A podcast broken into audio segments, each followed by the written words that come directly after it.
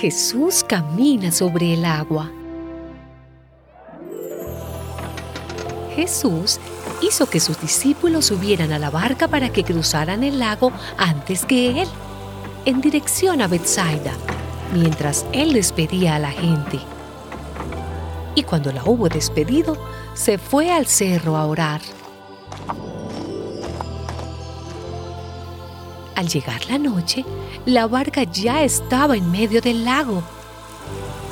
Jesús, que se había quedado solo en tierra, vio que remaban con dificultad porque tenían el viento en contra. A la madrugada fue Jesús hacia ellos caminando sobre el agua y ya iba a pasar junto a ellos.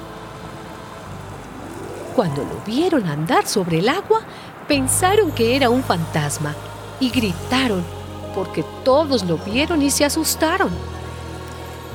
Pero enseguida Él les habló diciéndoles, Calma, soy yo, no tengan miedo.